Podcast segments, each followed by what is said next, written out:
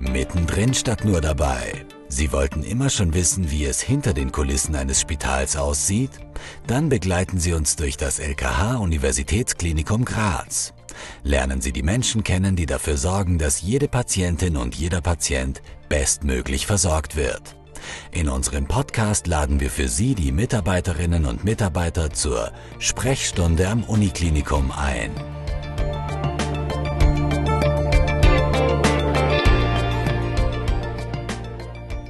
Herzlich willkommen zum Podcast des LK Universitätsklinikum Graz. Herzlich willkommen zur Sprechstunde am Uniklinikum.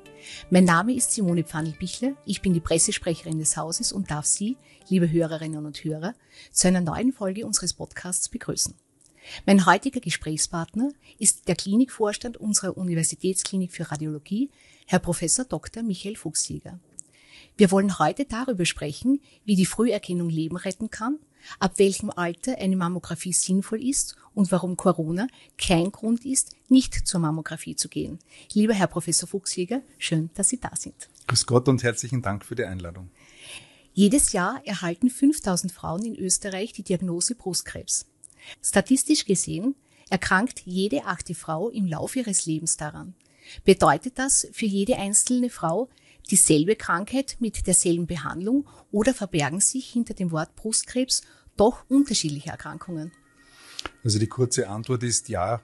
Ähm, es verbergen sich unterschiedliche Erkrankungen hinter der Diagnose Brustkrebs. Es gibt ein weites Spektrum, ähm, auch hier von wie soll ich sagen, noch, noch bösartigeren Formen von, von Brustkrebs äh, in Abhängigkeit der biologischen Aggressivität und dann eben von eher gutartigen Formen des Brustkrebs, die auch exzellent behandelbar sind, ohne Rezidivraten. Zu Beginn möchte ich aber noch einmal zu den Zahlen etwas sagen, die Sie genannt haben. Es sind leider mittlerweile schon 5500 Frauen, die pro Jahr an Brustkrebs erkranken in Österreich. Ähm, und Sie haben auch äh, gesagt, jede achte Frau erkrankt an Brustkrebs. Ähm, das stimmt, wenn man alle Frauen heranzieht, die 80 Jahre und älter werden. Aber sozusagen für, für jüngere Frauen, äh, jüngere Lebensalter stimmt das so nicht. Aber wie gesagt, wenn man das hochrechnet auf alle Frauen, die 80 Jahre und älter werden, dann stimmt es. Und das zeigt, dass Brustkrebs eine wirklich ähm, ernstzunehmende und häufige Erkrankung ist. Das heißt, man kann auch in hohem Alter noch an Brustkrebs erkranken. Absolut. Wir haben heute zum Beispiel eine Patientin gehabt, die ist 91 Jahre alt mit wirklich sehr hohem Verdacht auf Brustkrebs. Äh, man kann im hohen Alter daran erkranken äh, und wir die, sagen wir so, die Abläufe bezüglich Diagnostik und Therapie sind absolut dieselben. Eine weitere Frage, die uns interessiert, ist, ist Brustkrebs nur Frauensache oder können auch Männer an Brustkrebs erkranken? Es ist hauptsächlich Frauensache, natürlich, aber es können auch Männer an Brustkrebs erkranken. Das sind etwa 50 Männer pro Jahr in Österreich. Ähm, und das vielleicht ein bisschen Schlimmere ist, dass man als Mann nicht an Brustkrebs denkt, die Diagnose sehr oft verschleppt wird und dann man erst in einem späteren Stadium ähm, auf die Diagnose kommt, äh, wo das Geschehen manchmal schon etwas fortgeschritten ist. Das heißt, generell sind die Mammakarzinome beim Mann ein wenig bösartiger von der biologischen Aggressivität. Und die Behandlung ist die gleiche? Behandlung ist grundsätzlich die, dieselbe, ja. Äh, Sie haben im Vorfeld unseres Gesprächs gesagt, dass Früherkennung nicht gleich Vorsorge ist. Was meinen Sie damit und wo liegt der Unterschied? Das ist ein, ein exzellenter und wichtiger Punkt. Man sagt oft die, die Vorsorge Mammographie. Vorsorge bedeutet ja, dass ich einer Erkrankung wirklich vorsorge, dass sie gar nicht auftritt. Und mit unseren bildgebenden Methoden können wir dem, dem Mammakarzinom, dem Brustkrebs ja nicht vorsorgen. Wir können das Mammakarzinom nur sehr früh erkennen, in eben einem sehr frühen Stadium, wenn es sehr klein ist und dadurch gut behandelbar ist. Ähm, und das ist ein wesentlicher Punkt. Das sollte man nicht sozusagen vermischen. Vorsorgen ähm, Krebserkrankungen kann man generell durch gesunde Ernährung, durch einen gesunden Lebensstil, kein Nikotin, kein oder so wenig Alkohol wie möglich, kein Übergewicht, also die, die klassischen Dinge. Damit kann man Krebserkrankungen vorsorgen, ähm, aber wir mit Screening-Untersuchungen, auch Screening-Untersuchungen für andere Organe, wir können früh erkennen und damit die Chancen auf Überleben und auf einen milderen Krankheitsverlauf erhöhen. Was kann ich tun, um frühe Stufen oder gar Vorstufen dieser Krebserkrankung zu entdecken?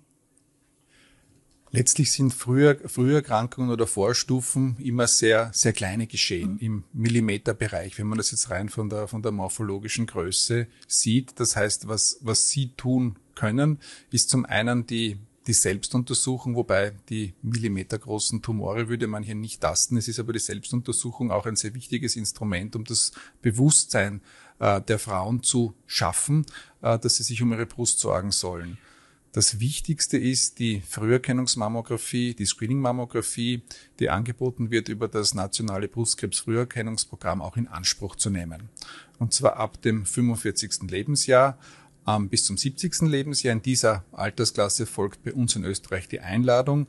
Man kann sich aber auch schon ab dem 40. Lebensjahr hineinoptieren in dieses Programm und auch über das 75., 70., 75. Lebensjahr hinaus. Das heißt, diese Früherkennungsmammographie wird eben auch für alle Altersklassen angeboten. Wie kann ich mich reinoptieren? Welche Voraussetzungen müssen gegeben sein, damit ich dort vor dem 45. Man, Lebensjahr reinkommen? Man muss eine Pflichtversicherung in ja. Österreich äh, mitbringen und haben äh, und dann tritt man einfach eben mit der, mit der Kasse in Kontakt. Okay, Oder das heißt, mit dem BKFB, also das kann man auch online, online tun. Okay, das heißt, ich brauche keine familiäre Nein, also für das Hineinoptieren ab dem okay. 40. Lebensjahr nicht. Möglicherweise ist es mittlerweile auch schon so freigeschalten, dass man mit der E-Card äh, direkt das tun kann und gar, gar keine Einladung oder kein aktives Hineinoptieren mehr benötigt.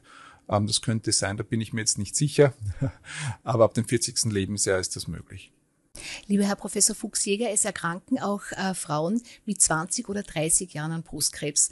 Wie sinnvoll ist es, äh, schon früher zur Mammographie zu gehen und wie komme ich in das Screening-Programm rein, obwohl ich noch so jung bin? Es gibt äh, Brustkrebsfälle auch mit 20 oder, oder 30 Jahren, also in sehr jungem Alter.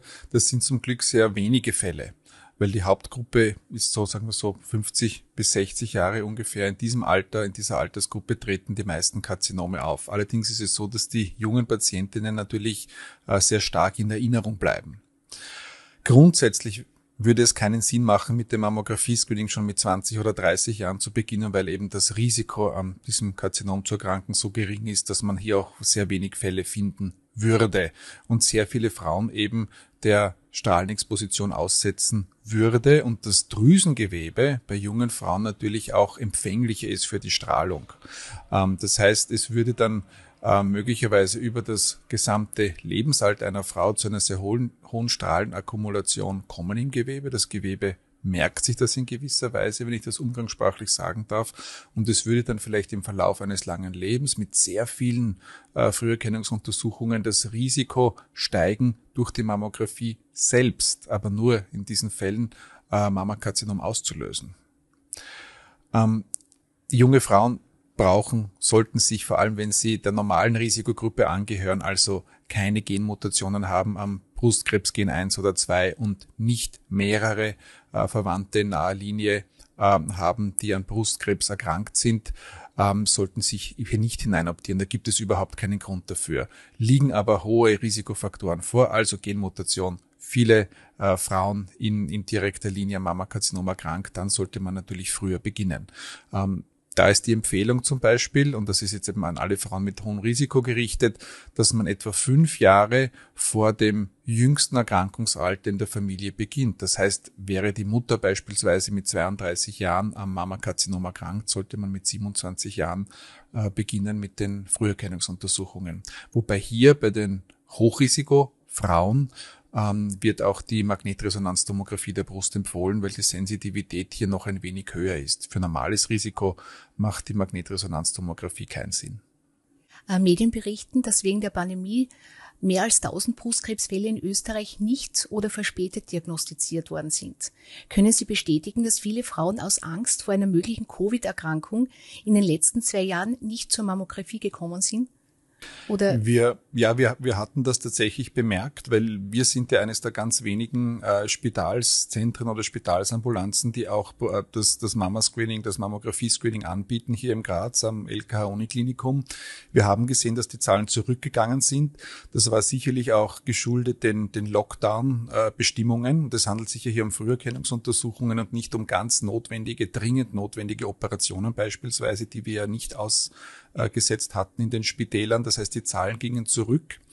Ähm, es war dann so, dass das äh, zum Teil die, die Frauen äh, dann später ähm, vermehrt gekommen sind, wenn die, wie die, wie die Lockdown-Maßnahmen wieder aufgehoben wurden. Aber sozusagen ein, ein, ein gewisser Rück, Rückgang war zu merken. Das ist möglich. Es ist theoretisch möglich, dass durch diese äh, Pandemie dadurch es zum, zum späteren Entdecken von Mammakarzinomen kommen kann. Aber dass es sich hier um, um 1000 Fälle handelt oder dass man das wirklich so genau benennen kann, da würde ich vorsichtig sein.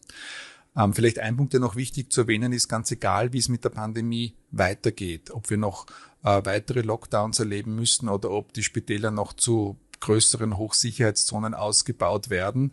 Wir bieten hier am LK Uniklinikum die Screening-Mammographie durchgehend an, weil wir haben die entsprechenden äh, Zutrittsvoraussetzungen mit dem negativen Test ähm, nach Impfung und natürlich einem entsprechenden äh, Screening beim Eingang ähm, auf dem erhöhte Temperatur oder andere Symptome.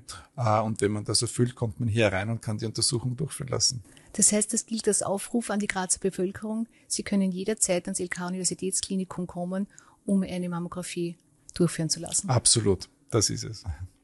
Viele Frauen fürchten sich auch vor der Mammographie, weil sie manchmal als schmerzhaft empfunden wird oder sie Angst vor einer hohen Strahlenbelastung haben. Um die Angst davor zu nehmen, was passiert im Rahmen einer Mammographie, ist die Strahlenbelastung wirklich so hoch? Und was können Sie als Radiologe bei einer solchen Untersuchung feststellen? Vielleicht mal ganz grundsätzlich, die Mammographie ist eine Röntgenuntersuchung der Brust. Also es wird Strahlung angewandt. Der erste Punkt. Ähm, wir sprechen in der Radiologie nicht von Strahlenbelastung, weil das hat eine sehr negative Konnotation, sondern von Strahlenexposition. Weil jede Untersuchung, die mit Röntgenstrahlen stattfindet, also eine normale Röntgenuntersuchung oder eine Computertomographie, ähm, findet nur nach strenger Indikationsprüfung statt. Das heißt, es niemals ein Patient oder eine Patientin bestrahlt, wenn es keinen, keinen dringenden, triftigen Grund dafür gibt. Das heißt, die Selektion ist schon mal ganz streng. Was passiert noch bei der Mammographie? Bei der Mammographie ähm, wird standardisiert ähm, eben die Röntgendiagnostik äh, durchgeführt in zwei unterschiedlichen Ebenen, damit man eben eine dreidimensionale Zuordnung der Strukturen durchführen kann, der Brust.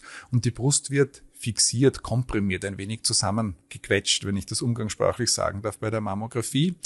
Ähm, in geübten, erfahrenen Händen ist es vielleicht ein wenig unangenehm. Schmerzen sollte man dabei nicht empfinden. Was aber ganz wichtig ist, dass auch der Zykluszeitpunkt, also bei allen Frauen, die einen normalen Zyklus haben, der Zykluszeitpunkt ist extrem wichtig und man sollte die Mammographie zwischen Tag 7 und Tag 13 durchführen, weil dann die Brust am wenigsten sensibel, sensitiv ist für, für, den, für den Druck. In der zweiten Zyklushälfte durch die hormonelle Stimulation ist es dann so, dass die Brust vielleicht ein bisschen größer wird, dass das Drüsengewebe ein wenig zunehmend prominenter wird und dann kann das schmerzhaft sein. Also zweite Woche nach Einsetzen des Regels ist der ideale Zeitraum. Das heißt, ich muss eigentlich nicht auf die Zwei-Jahresfrist, die Zwei-Jahresfrist bei einer Mammographie abwarten, sondern kann auch in kürzeren Abständen diese Mammographie vornehmen? Naja, Oder sollte das nicht sein? Derzeit ist es so, dass wir in Österreich uns für die zwei Jahre entschieden mhm. haben. Es gibt die Hardliner in den Screening-Programmen, die sagen, für gewisse Altersstufen oder Risikogruppen sollte die Mammographie jedes Jahr stattfinden. Ja. Und dann gibt es auch andererseits Länder, die sagen, für äh, Gruppen mit besonders niedrigem Karzinomrisiko kann man die Mammographie auch alle drei Jahre durchführen. Wir haben uns hier für den Mittelweg in Österreich entschieden. Zwei Jahre ist sicher ein guter Zeitraum. Aber es gibt derzeit Bestrebungen, ähm, auch eben vom, durch, über das, über das Screening-Programm, ähm, das Screening an das Risiko der Frauen zu adaptieren. Wenn es zum Beispiel in der Familie mehrere Krebsfälle, Brustkrebsfälle gegeben hat oder wenn das Drüsengewebe besonders dicht ist, ähm, dann könnte es in Zukunft die Empfehlung geben, dass man die Mammographie auch jedes Jahr durchführt, um eben auch hier ähm, bei, diesen, bei diesen wichtigen Faktoren mit erhöhtem Risiko Karzinome sehr früh und mit sehr, sehr geringer Größe zu entdecken. Was sind die nächsten Schritte, wenn der radiologische Befund eine Auffälligkeit ergibt? Die meisten Screening-Untersuchungen finden ja in, in radiologischen ähm, Praxen oder Instituten auswärts statt. Ähm, und wenn dann etwas Auffälliges entdeckt wird, werden die Patientinnen normalerweise zu einem Brustgesundheitszentrum geschickt. Bei uns in der Steiermark sind das eben wir hier am LKH Uniklinikum. Ähm, auch das LKH Südwest, Leoben und Feldbach hat so ein Brustgesundheitszentrum und dort sitzen dann die Expertinnen von allen Fachrichtungen, weil dann geht's äh, zuerst natürlich noch um die Radiologie, aber es sitzen dann auch dort die Gynäkologinnen, die Chirurginnen, die Strahlentherapeutinnen, Onkologinnen, alle, die wir dann vielleicht in Zukunft Strahltherapeutinnen benötigen würden. Und an diesem Zentrum wird dann das sogenannte Assessment durchgeführt, die Abklärung. Das heißt, die Patientin kommt mit diesem auffälligen Befund. Ähm, wir schauen uns das dann hier an. Ähm, und wenn wir das verifizieren, ähm, dann wäre der nächste Schritt eine Gewebeentnahme aus der Brust wird eben ein, ein kleiner Gewebszylinder unter lokaler Betäubung hier auf der Radiologie entnommen. Das wird dann an die Pathologie geschickt und dann wird dort die histopathologische Diagnose bestimmt. Und dann weiß man, ob es sich um ein Mammakarzinom handelt oder eben um etwas Gutartiges, wo man dann keine weiteren Schritte unternehmen müsste. Aber das wäre sozusagen mal der, der erste Schritt. Der nächste Schritt, wenn sich die Diagnose äh, eines Mammakarzinoms bestätigt, ähm, wäre dann eine Staging-Untersuchung. Ähm, dann schaut man sich die Brust noch einmal ganz genau an. Man schaut sich dann auch die, äh, die Lunge beziehungsweise den Bauch, das Abdomen an, um eben zu sehen, hat sich die Krankheit vielleicht sogar weiter ausgebreitet. Man schaut auch regional in die, in die Achseln, ob es hier beispielsweise einen Befall der Lymphknoten gibt. Dann damit bestimmt man dann eben das Stadium und adaptiert dann hier hierauf genau die Therapie. Also das heißt, das ist das histopathologische Ergebnis des Karzinoms, des Primärtumors, eben nach der biologischen Aggressivität äh, mit allen Faktoren, die hier beurteilt werden und die Ausbreitung des Karzinoms. Und dann folgt erst die Therapie. Wie oft werden Frauen durch eine Mammographie mit einer möglichen Krebsdiagnose konfrontiert, die sich aber durch eine Biopsie nicht bestätigt und wird äh, durch die Mammographie auch unnötige Angst geschürt? Naja, das ist natürlich eine der großen Diskussionen, weil wenn so ähm, auf, auf populationsbasierter ähm, Basis äh, diese großen Screening-Programme durchgeführt werden, ähm, gibt's Gegner, die manchmal zu Recht auch Argumente haben, äh, dass genau das passiert, was Sie angesprochen haben, dass möglicherweise Sachen gesehen werden, Veränderungen in der Brust, die sich gar nicht als Karzinom herausstellen und Patientinnen Angst haben, zumindest eine Zeit lang, oder aber dann sogar Biopsien durchgeführt werden, wo dann zum Glück ein negatives äh, Ergebnis herauskommt. Ähm, wenn Sie sich jetzt 1000 Frauen aus einer Screening-Population, aus einer Früherkennungspopulation herausnehmen, also die bei uns zwischen 45 und 70 zum Screening kommen, erste Runde, äh, würden etwa fünf bis sieben Karzinome entdeckt werden bei 1000 Frauen. Ähm, das heißt, die bekommen mal natürlich eine Biopsie, diese sieben Frauen, und dann gibt's ungefähr 10 bis 15 weitere Frauen von den 1000, äh, wo wir auch ein Ergebnis haben, ähm, das zu einer Biopsie führt. Also 10, 12 Frauen pro 1000 werden eine Biopsie haben ähm, mit einem negativen Ergebnis, also wo kein Mammakarzinom herauskommt. Aber das ist etwas, was man halt hier in Kauf nehmen muss ähm, und dass man auch wissen muss natürlich als, als Patientin, als Frau. Ähm, aber das, das sind halt die kleinen Nachteile, die wir haben. Dafür erkennen wir halt sehr viele Karzinome früher. Und da, das Ziel des Screening-Programms ist ja die Mortalität, also das Sterben äh, zu verhindern und die Mortalität zu senken. Und mit der Mammographie kann man das, das ist die einzige Methode, die wissenschaftlich fundiert die Mortalität, das Sterberisiko bei Brustkrebs durch Früherkennung senken kann. Wovon hängt das Brustkrebsrisiko ab? Welche Rolle spielt die genetische Disposition und was raten Sie, wenn es in einer Familie bereits Brustkrebsfälle gibt? Also die, die höchste, das höchste Risiko für, für Brustkrebs hat man definitiv wenn es eine Genmutation an den beiden Brustkrebsgenen eins oder zwei gibt, dann liegt das Risiko so bei 65 bis 80 Prozent äh, im Leben an Brustkrebs zu erkranken. Und die Karzinome treten dann auch sehr früh auf, meistens vor dem 50. Lebensjahr und auch mit höherer biologischer Aggressivität. Ähm, die zweite Risikogruppe äh, wären Frauen, äh, bei denen es in der Familie, also bei nahen Verwandten, Mutter, Großmutter, Schwester, Tante, Brustkrebsfälle gibt. Ähm, und das Risiko ist umso höher, je früher Alters, vom Alter her gesehen, äh, diese Fälle aufgetreten sind. Also wenn die Mutter mit 27 Jahren an Brustkrebs erkrankt ist, ist das Risiko ähm, auch bei fehlender Genmutation sehr hoch. Wenn die Großmutter oder die Tante mit 87 Jahren erkrankt, ist das Risiko sehr niedrig. Und dann spielen natürlich noch andere Faktoren, wie eingangs erwähnt, ähm, Übergewicht, Ernährung, Alkoholkonsum, äh, Rauchen eine, eine Rolle, ganz generell bei, bei Karzinomerkrankungen. Wenn Frauen ähm, Fälle von, von Mammakarzinom, aber auch von Eierstockkarzinom, Ovarialkarzinom in der Familie haben, empfehle ich eine genetische Beratung. Die gibt's bei uns hier im Busgesundheitszentrum des LKH Uniklinikums. Ähm, und was war das mit der Angelina Jolie damals? Was hat die gehabt? Die Angelina Jolie hatte so eine Genmutation. Ja. Das heißt, entweder das äh, Brustkrebsgen 1 oder 2 war mutiert. Das heißt, sie hat zu dieser sehr großen Risikogruppe gehört, also zu der Gruppe mit großem Risiko, 60, 65 bis 80 Prozent. Und sie hat dann eine Operation durchführen lassen, äh, die dann auch bei uns durchgeführt würde.